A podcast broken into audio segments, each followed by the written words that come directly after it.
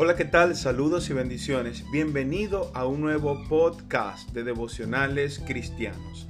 Hoy quiero compartir contigo un devocional que he titulado Clama, espera y aprende, basado en Jeremías 33:3, que dice, Clama a mí y yo te responderé y te enseñaré grandes cosas y ocultas que tú no conoces.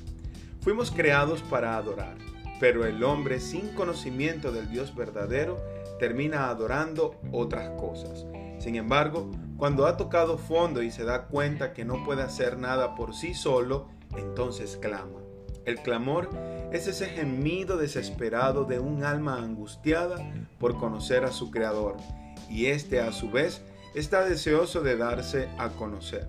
Un corazón humillado no rechaza a Dios y su respuesta no tarda. Dios responde inmediatamente a nuestro clamor, pero necesitamos tener paciencia. Cuando un niño nace no conoce nada. Así somos cuando venimos arrepentidos a Dios. Es como si naciéramos de nuevo. Allí está Dios como Padre amoroso, enseñándonos las cosas que no conocíamos. En esta dinámica nos toca clamar, esperar y aprender. Dios siempre nos quiere enseñar. Creo que a nosotros nos cuesta obedecer, pero es en la obediencia que somos bendecidos.